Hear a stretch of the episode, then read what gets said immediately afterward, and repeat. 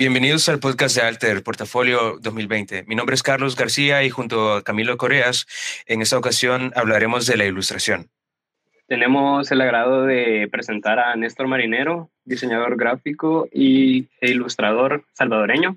Bienvenido, Néstor. Nos sentimos muy complacidos de contar con tu apoyo en este evento digital y quisiera que nos contaras cómo, cómo estás. Eh, pues feliz de estarlos acompañando. La verdad es que siempre eh, me gusta ese tipo de cosas, pues acercarse un montón a la, a la, gente, a los nuevos talentos y la gente que pues se ha interesado por todo el mundo de tanto del diseño, ¿verdad? Como de la ilustración o el arte digital, pues estamos felices de poder compartir un poco de la experiencia con ustedes. Qué bueno.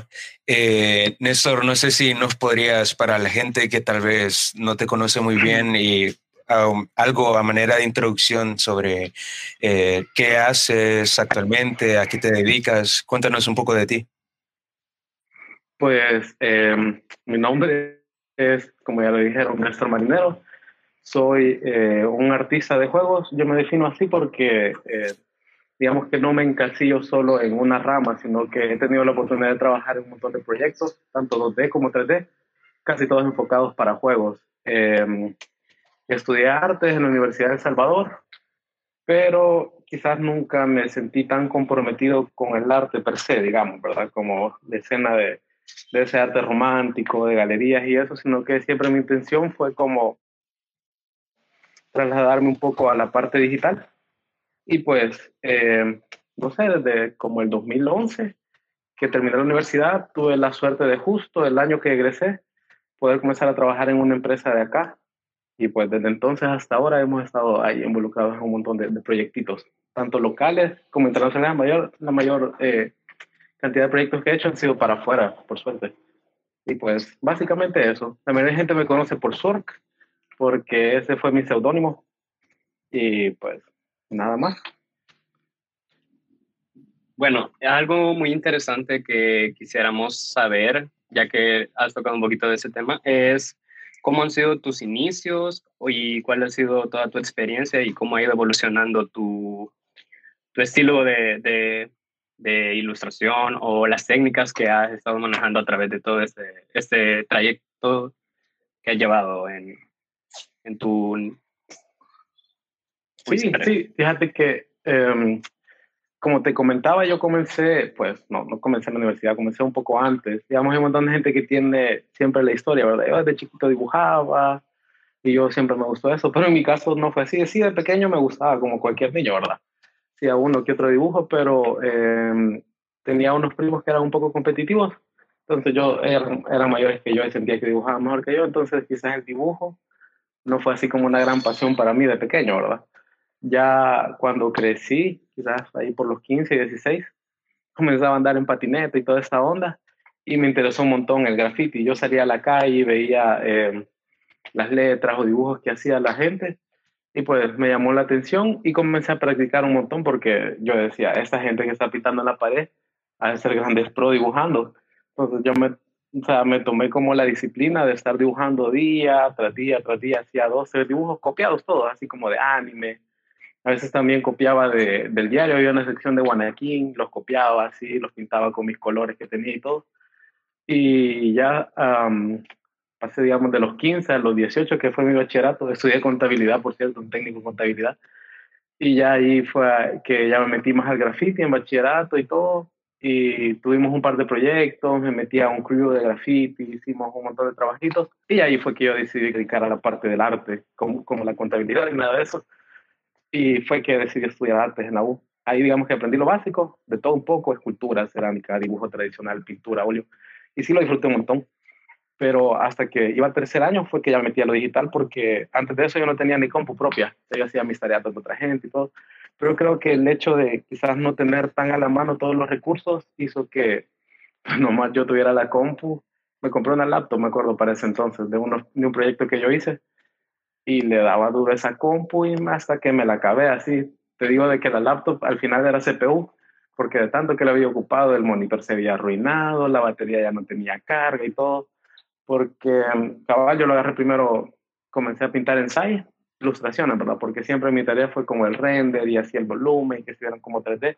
Y eventualmente me llamó la atención eh, cosas de 3D, comencé a aprender ZBrush y me acuerdo que en ese entonces en la U medio nos enseñaron 3D Max y pues ahí seguí hasta que ya al final de la carrera, ya tenía quizás unos dos años de estar ilustrando la compu. Catherine López, una ilustradora de acá, me contactó, me dijo, mira, fíjate que en la empresa nos vimos tu trabajo y mi jefe te quiere entrevistar. Ya fue que eh, me metí a eso y desde entonces yo entré como medio ilustrador. De ahí comencé a hacer 3D, un montón de 3D en la empresa esa porque todo era 3D ahí. Y estuve trabajando con ellos como por siete años, ocho. Y mm, ya al final eh, hubieron un montón de problemas en la empresa y así, aguanté hasta donde pude. Y al final, por mi portafolio y todo en Behance, me comenzaron a contactar clientes. En una de esas comencé a hacer unos juegos que, así los en realidad, donde me tomaba atención, para unos juegos que se llaman slot. Son juegos como de casino, como los de La Pega, donde echas una cora y puedes ganar un montón de dinero. Hice un par de proyectos, los subí y gracias a eso me comenzaron a contactar otro montón de clientes hasta que ahorita eh, uno de tantos esos clientes hice varios proyectos freelance y ahora estoy trabajando con ellos. Trabajo remoto desde hace dos años con una empresa que está en Montreal, en Canadá, y pues ahí seguimos. Ese es mi trabajo actual ahorita. Trabajo desde mi casa, de 8 a 5. No hay, no hay así de que queremos el diseño para ayer no hay nada de que Néstor, de pelate y te vamos a dar y te vamos a pagar la cena, ¿verdad? Así que, pues, no sé, a pesar que han habido un montón de sacrificios en el pasado, ahorita me encuentro en una etapa bien estable, digamos. Y ya por mi parte que sí me he tratado de mantener como, como en constante aprendizaje, tanto pintando todo lo que pueda como... Ya que comentabas esa parte del mundo del freelance y de que has trabajado en proyectos independientes, eh, queremos preguntarte ya que pues todo ese mercado del, del negocio del diseño que ha ido evolucionando bastante y ahora es como que ya hay un montón de diseñadores, ilustradores, artistas que están interesados en trabajar proyectos por sí solos. Hay muchas personas que tal vez ya no están interesados como en trabajar en agencias y todo eso.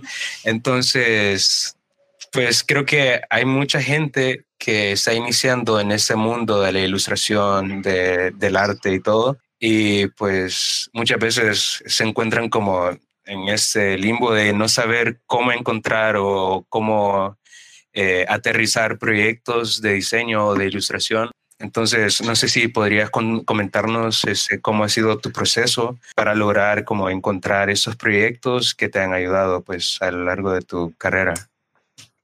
Sí, fíjate que es un tema un poco complicado, pues, porque casi siempre se trata de exposición y a veces pues yo he visto un montón de trabajos buenos, de gente muy buena, pero que quizás no puede manejarse, ya sea en, redes sociales o en portafolios en línea como plataformas como Behance o Debian de su tiempo.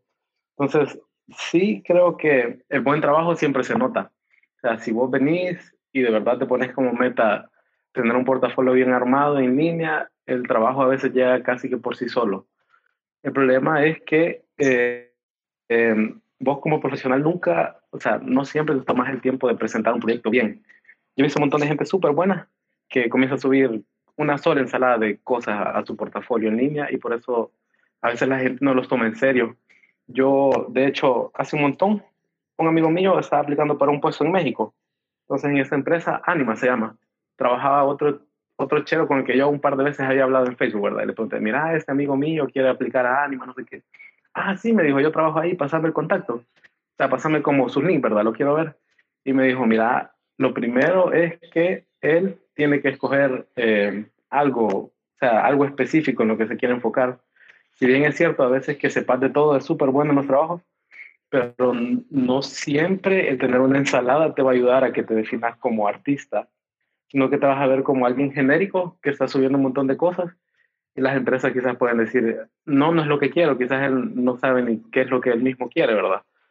Y me dijo primero eso, decirle que comience a enfocarse en algo y que lo suba ordenado y todo ahí en, en Instagram.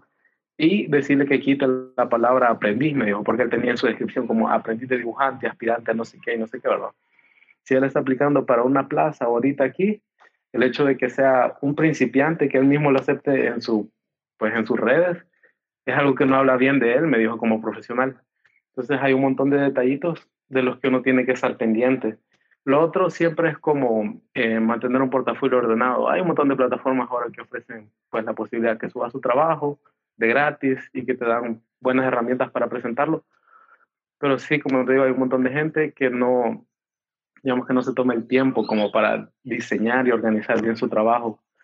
La verdad es que es difícil, digamos, porque la oferta es grande afuera, pero siempre el trabajo bien hecho se nota. Y, digamos, bueno, a mí me ha tocado. Yo he agarrado un montón de proyectos grandes y me ha tocado estar buscando gente aquí localmente. Casi siempre es como que, mira, este tiene un par de cosas buenas, pero se ve que es muy desordenado, o se ve que o no termina las cosas bien, o deja algo a medias. Entonces, ese tipo de cosas es las que uno tiene que tener cuidado. Siempre que subas algo, siempre tenés que estar seguro de subirlo mejor. No subirlo de a media, no subir esto para rellenar el espacio. Subir solo lo que de verdad te va a conseguir trabajo, solo lo que valga la pena y lo que vos te querrás aprender afuera como profesional, no solo subir algo por subirlo. Entonces son un montón de factores, pero eh, lo principal es, primero, evaluar el mercado. Fíjate quiénes son los más populares, cómo lo hacen, qué están haciendo. Y pues en esto es em, copiar y adaptarse, pues uno no va a venir a inventar la rueda. Vos fíjate cómo la gente está, digamos, presentando su trabajo, qué está de moda, qué no está de moda. Entonces, por esa misma línea, vos podés como irte enfocando y, y presentar de esa manera tu trabajo para conseguir buenos clientes. Porque eh, te soy franco, yo no he tenido la oportunidad mucha de trabajar en agencias ni con clientes locales, sino que casi siempre ha sido para afuera. Y los pocos proyectos que he trabajado aquí han sido como un poco complicados. Y es cuando ves el trato profesional que te dan afuera, es una gran diferencia. Entonces, si vos querés tirarte al freelance, lo primero es enfocarte en tu portafolio. Segundo, ver a qué mercado le quieres apuntar. Siempre subir todo en inglés, Incluso hay gente que ni se fija de qué país sos ni nada, solo te contacta y ya. Siempre enfocarse para afuera, pues tristemente El Salvador es un país que pues está súper atrasado en todo, incluso en el trato profesional con la gente, los pagos y eso. Eh, pero fuera la gente valora un montón el trabajo de, de, todos, pues no importa que seas latino, que seas indio, que seas de China, siempre que hagas tu trabajo la gente te va a respetar y es una gran diferencia. Y como, como consejo les puedo decir que sí, siempre su enfoque sea internacional, no local porque pues el trabajo está afuera, de verdad. Ya que has tocado el tema de los proyectos afuera y todo ese mundo que uno está como que lo ve lejano y todo, pero ahorita por las nuevas redes y por las nuevas tecnologías a veces es un poquito más accesible llegar a ellas. Quisiera que nos contaras un poco sobre esos proyectos grandes que has tenido y cómo es que lo has llevado a cabo. Sí, fíjate que em, eh, como te digo, yo tuve la suerte de no tenerme que esforzar tanto para que comenzara a llegar freelance, ¿verdad? Digamos que subí un par de ilustraciones y pues yo ocupé una técnica que yo le digo que es como de rebote, que em, ahí como por el 2012, 13, yo comencé a hacer colaboraciones con artistas de fuera, porque yo nunca me he considerado un buen dibujante. Sé que hay gente que dibuja muchísimo mejor que yo, entonces digamos que lo mío era más pintar y el render había un artista en México, René Córdoba, que era muy buen dibujante y comenzamos a hacer colaboraciones. Eso es súper popular y gracias a él yo me hice más popular. Eh, no sé cómo llegó una de mis ilustraciones a alguien de Disney, fue, digamos, uno de los clientes más grandes que yo tuve. Eh, trabajé en un proyecto que creo que al final se canceló, pero sí se, bueno, de hecho con ellos igual, mi trabajo fue como renderizar unas imágenes para preproducción de, una, de un proyecto piloto de caricatura. Si al inicio es difícil, porque vos no entendés si confiar o no en la gente, porque yo me acuerdo que me pidieron una prueba, un test, que me dijeron, vaya, mira, tenés que hacer una prueba, te vamos a mandar un montón de papeleo y contratos, hacer la prueba, si nos gusta, la vamos a pagar y la vamos a ocupar, si no nos gusta, no te vamos a pagar nada. Entonces vine yo y lo negocié, ¿verdad? Porque también dije, no me voy a echar aquí un montón de horas desveladas y todo, porque era en mi tiempo libre, como para, eh, pues, que no me fueran a pagar nada esta gente al final le gustó lo que hice, me lo pagaron, hicimos varias cositas con ellos, más que todo pintar, y pues ahí estaba solo yo, ¿verdad? Ya fue como que un poquito de experiencia con cómo lidiar con clientes, los cambios y todo, y más o menos ir entendiendo qué es lo que la gente busca al final. Ya luego, em, digamos que hace un par de años, antes de comenzar a trabajar con esta gente de Canadá, eh, por esos mismos juegos que te contaba, el slot, me llegó un cliente de, de em, de Escocia, creo que es de UK, y igual en Behance fue. La mayoría de trabajos los he conseguido por ahí. Me escribió, me dijo, mira, yo he visto que has hecho estos proyectos, queremos que nos hagas un proyecto completo, ¿verdad? ¿Cuánto nos cobras? Y yo, ni idea, no, no sabía nada, ¿verdad? Comencé, mira, mándame documentos, mándame un documento de diseño del juego y todo. Y ya me lo mandaron un montón de trabajos. Eh, y como ese entonces la empresa, esta misma con la que yo estaba, se llamaba en aquel entonces, bueno, todavía se llama Vertex, pero antes se llamaba Vertex White, no sé qué. Les dije, hey, mira, ahorita que no hay tanto trabajo, yo podría tal vez eh, meterme a, a ese proyecto. Lo agarramos con la empresa y me dan una comisión, ¿verdad? Y ahí se agarra usted de su parte y yo lo hago aquí por mi, por mi cuenta. Ahí sí me tocó un poquito pesado porque primero yo no sabía cómo funcionaban estos juegos y segundo, pues toda la responsabilidad del proyecto estaba en mí. A todo lo que yo hiciera o no hiciera, pues era mi culpa, ¿verdad? Las horas o el tiempo que me demoraba. Al inicio es difícil, pero pues tenés que disciplinarte, organizarte y todo. Con este mismo cliente, después de hacer el primer proyecto, siguió uno tras otro, tras otro, y comenzamos a contratar a otra gente así de freelance. Y me tocó a mí tomar el rol de director de arte. Entonces comencé a, digamos, a yo tomar las decisiones. Vaya, mira, yo me imagino este juego así, así, así, hacer mood boards, tratar de estar encima de la gente y comenzar como a, a, enseñarles también un poco de lo que yo había aprendido, técnicas, digamos, atajos o cómo resolver ciertas cosas. Así pasamos un buen tiempo y incluso ahorita que comencé a trabajar con esa empresa de Canadá me llegaron otros proyectos de ese mismo cliente y pues ahí estoy tratando de, llevar dos trabajos al mismo tiempo. Eh, tengo como a dos artistas que me ayudan y un animador así freelance y pues ahorita mi rol es nada más como dirigir el proyecto y también como eh, la dirección de arte, ¿verdad? Y todo el contacto y, y el feedback del cliente es como el, el, que lo canaliza. Y pues más que todo es como agarrarte, agarrarte los pantalones y pues darle para adelante, pues, porque a veces a uno le da miedo. Yo soy franco, todos esos proyectos, yo asustado pues porque un montón de pisto y todo. Y si algo salía mal, pues iba a ser mi culpa. Pero al final yo lo acepté y créeme que a pesar que era un estrés súper heavy que uno tiene encima cuando es director de proyectos así, todas las cosas han valido la pena y me ha ayudado un montón a, a poder ser un poco más organizado y tener una visión más clara de, de, de, lo que es importante en un proyecto. Bueno, ya que mencionas esa parte de la dirección de arte para videojuegos, quisiera que nos contaras un poco acerca de, de cómo ha sido este proceso eh, bueno, incluso en cómo ha sido la evolución de cómo fue este proceso inicial de dirección de arte de videojuego a cómo ya con tu experiencia llevas ya los proyectos. Sí, como te decía, fíjate que lo más difícil es organizarte, porque yo te soy franco, yo o sea, siempre he sido un, bueno, era un poco desordenado, digamos, yo decía, ay, nadie va a ver ese archivo, solo es mío. Entonces comenzás a hacer capas y relajos y aquí y allá, y ay, después ahí voy a ver cómo resuelvo pero con el tiempo entendés que todos esos procesos son súper importantes, más cuando sos parte de una línea de ensamblaje, digámoslo así, en donde quizás vos seas el inicio y el final de algo. Entonces, desde que vos entregas algo, tenés que entregarlo bien para que todos los que van después de vos lo agarren y entiendan que las cosas funcionan. Porque eh, si bien es cierto, me ha tocado trabajar solo varias cosas, pero sí siempre he sido parte de un equipo de gente, la mayoría bien exigente, porque es como que, vaya, si me pasas un PSD, tiene que estar esa resolución, en tamaño, las capas ordenadas en este, con esta tal jerarquía, ¿verdad? Con eh, ciertos lineamientos bien específicos porque son requeridos a lo largo de un proceso. Entonces al inicio sí cuesta, pero de verdad que con el tiempo te acostumbras. Por ejemplo, yo ahora, si me preguntas a mí, ya casi no dejo, sí dejo, digamos, layers sin nombre en Photoshop, pero siempre todo lo meto en un grupito ordenado con nombres, colores, incluso los archivos ya aprendes a normal, nombrarlos bien. Entonces sí es importante como que vos te disciplines solo porque al momento de, digamos, estar afuera y sos parte de un equipo, es importante que el resto del equipo pueda trabajar con vos, porque eh, de nada sirve que vos seas súper bueno y al final no te integras con nadie. Porque a mí me ha tocado trabajar con gente que, digamos, vos ves las ilustraciones chivas, pero al momento de vos darles indicaciones, decirles, mira, yo quiero esto, esto, esto, de tal, tal manera, el archivo de esta manera técnica, y al final te entregan algo que no es, solo es como que, mira, gracias, súper bueno tu arte, pero no me funciona la salud. Y eso también tenés que entender que al final, pues esto es trabajo, no, no es un juego, no es amistad, no es nada de eso, es como que sos mi chef y todo, pero lo que has hecho no sirve, entonces no, no te puedo seguir dando trabajo.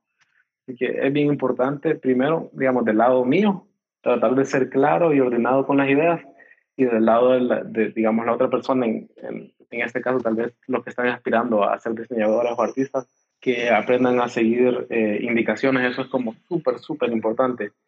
Créeme que yo, incluso en la empresa que trabajo, he contratado como dos o tres artistas extras que por no seguir indicaciones los han despedido. O sea, ilustran bien y así, pero les decía, vaya, mira, quiero esto. Pero si vienen ellos, se tardan dos, tres días y a los tres días se vienen a enseñar algo que vos no pediste, de verdad que estás perdiendo el tiempo.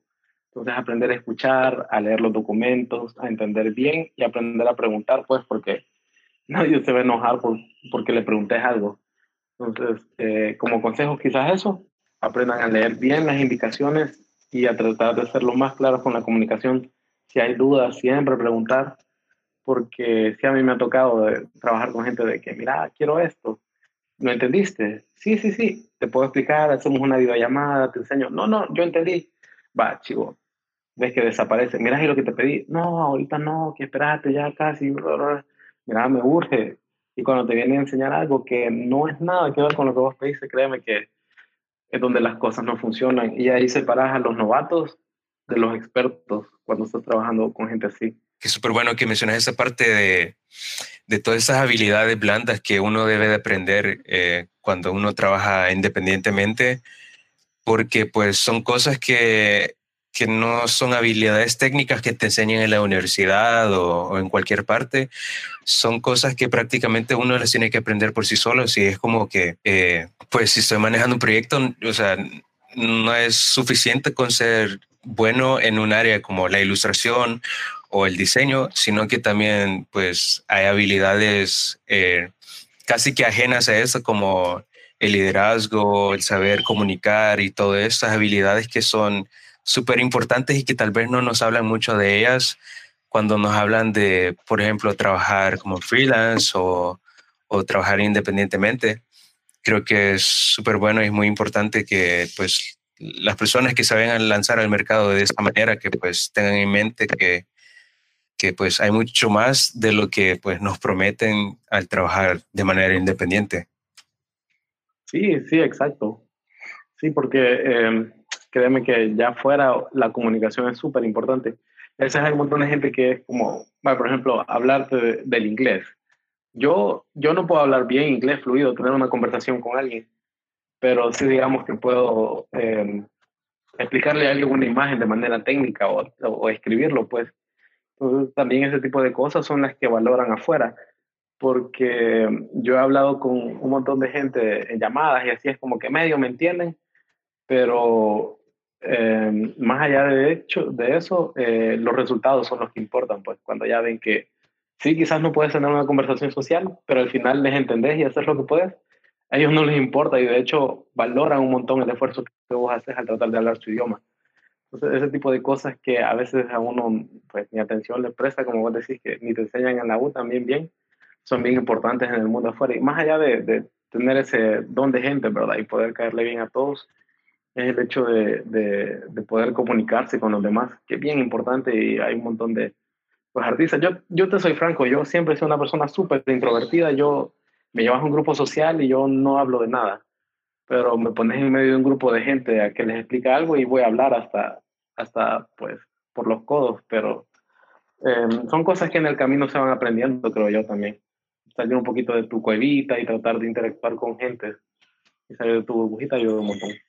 Sí, todo, todo lo que has dicho es muy cierto. Creo que aquí, bueno, Carlos y yo en lo personal creo que nos sentimos un poquito identificados con esa parte de aprender también a ser organizados y todo ese tipo de cosas. Entonces, eh, quisiera que nos pudieras decir como que algún consejo en el, en, en, el área de, de, cómo publicitarse o, o, o algo que vos hubieras querido saber hace que 10 años, 5 años o, desde que empezaste? Pues, ¿cómo publicitarte? Fíjate que a veces em, colaborar con más gente. O sea, en algún momento, por ejemplo, yo comencé en el momento que, que despegué, digamos, mi popularidad medio en Internet, fue porque se pusieron de moda las Suicide Girls, que eran esas cheras así como modelos, todas sensualonas, así con tatuajes. Dije, ah, voy a hacer una ilustración. Y vi que se reventó y a toda la gente, ay, que súper chivo, que no sé qué, sacarlo en camisas, no sé qué. Y yo dije, ah, ya veo que eso es lo que le gusta a la gente, voy a hacer más y más y más. Y eso fue para mí un, una gran catapulta, ¿verdad? Para darte a conocer. Lo que yo siempre le digo a la gente es que, mira, voy probando aquí y allá, mira qué está de moda, qué es lo que le gusta a la gente, algún trend que vos veas que, está, que está pasando, pues me subite y, y propone algo. Si a la gente le gusta, pues mantenerlo, mantenerlo hasta donde puedas. Cuando ya tengas un público cautivo, entonces ya puedes proponer como cosas nuevas, ¿verdad? Pero eh, pues sí se trata de, de, también aprender a venderse uno solo y entender qué es lo que funciona y qué es lo que no funciona. Yo visto un montón de gente que, eh, yo tengo un amigo, ¿verdad? Es ilustrador y todo, y yo le digo, mira, vos pintás bien chivo, pero no tenés consistencia. Sea, un dibujo súper chivo que pintás, de ahí haces 10 todos reventados y feos, igual lo subís, de ahí al tiempo volvés a subir otro decente. Yo te digo, mira, agarra ese decente y trata de repetirlo una, otra, otra, otra hasta que veas que la gente le comienza a gustar, mira qué es lo que, lo que está de moda y pues explotarlo, no, no de entrada desde el inicio, pues la gente te va a comprar tu arte por lo que es. hay gente que tiene suerte, pero para llegar a eso es pues, un gran trabajo, ¿me entiendes? Entonces, si quieres alcanzar algo rápido, pues mira qué está de moda, cuáles son los challenges ahorita que están de moda así en Instagram, copiarlos y pues mira en dónde te puedes meter y explotarlo hasta donde puedas. Pero en mi caso yo solo cheras, cheras, cheras. Y ahora, pues me he tratado de, alejar un poco de esa parte así toda sensualona, ¿verdad? Y tratar de hacer otro tipo de ilustraciones. Igual la gente lo sigue, pero eh, en su momento me ayudó un montón, digamos, como enfocarme en una sola cosa y tratar de explotarlo hasta donde aguantar. Entonces, tal vez como consejo es eh, que se den cuenta que está de moda, ver qué es lo que le funciona más. O sea, ahorita es bien fácil medirlo las estadísticas en todas las redes sociales, ver qué tanto alcance puedes tener con algo. Entonces, si ves que algo te funciona, repetirlo. Si ves que algo no te funciona, busca algo diferente. Porque al final, o sea, se oiga feo o no, en, en este mundo lo que importa es que se note lo que vos hagas, ya sea diseño, ilustración, arte. Pero porque estar ahí guardadito no sirve de nada y más que tu esperanza es poder llegar a tener una vida sostenible, ¿verdad? de todo esto. Sí, eh, bueno, ya para ir cerrando, ¿verdad? Pero eh, bueno, sí es bastante interesante lo que nos comentás, solo como una idea final. Eh, por ejemplo, este, lo de que dijo Paul Rand, de que no te enfoques tanto en ser diferente, sino enfocarte en ser bueno. Y yo creo que a veces nos vende mucho esa idea de que pues tenés que diferenciarte y eso, pero yo creo que uno como nos decís que hay que primero enfocarse en ser verdaderamente bueno y ser competitivo dentro del mercado, ¿verdad? Y sí, yo creo que es un gran consejo para todas las personas que nos están escuchando. Y de verdad, gracias Néstor por estar el día de hoy con nosotros. Y ya hablando de toda esta cuestión de las redes sociales y tal, eh, ¿qué tal si nos comentas eh, tus redes sociales para que la gente pueda ir y buscarte y seguirte, eh, para que pueda ver también tu trabajo? Sí, me pueden encontrar en Instagram como The Sork, pero creo que va con dos R's. Eh, en Facebook y demás, y como The Sork, o si no, pueden buscarme ahí como Néstor Marinero, creo que por ahí hay un par de links. Em, y eso, igual si en algún momento cualquiera de los que está escuchando quiere algún consejo o algo por decirlo, yo siempre pues estoy abierto a apoyar a la gente y siempre también ando buscando nuevo talento, ¿verdad? Con el cual me pueda eh, como linkear para poder, para poder trabajar juntos, porque eh, trabajo hay, lo malo es que a veces la gente no, no, sabe dónde encontrarlo. Entonces, pues que se sientan en la libertad, yo estoy ahí para apoyar siempre todo ese tipo de iniciativas. Pues muchas gracias a ustedes que me invitaron. Qué bueno saber eso de que, bueno, hay gente muy interesada en poder trabajar contigo y eh, es muy bueno saber de que vas a estar abierto a conocer gente nueva que pueda ayudarte y también con, ayudarlo a él. Entonces, muchísimas gracias por, por, compartir todos tus conocimientos, tu experiencia, tus consejos más que todo, porque siento de que es una de las partes más importantes de todo lo de, de todo tiene que tener en cuenta. Y pues ha sido un placer por tenerte aquí y damos las gracias de todo el, el equipo de Alter. Esperamos que todo siga mejorando y que te sigan en todas tus redes y que sigan aprendiendo. Y muchas gracias nuevamente.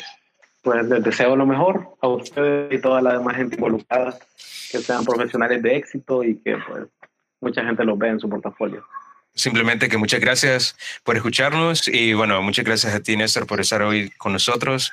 De verdad fue una plática bastante eh, productiva, eh, de mucho valor también para nosotros y estoy seguro que también para las personas que, que nos están escuchando. Así que muchísimas gracias.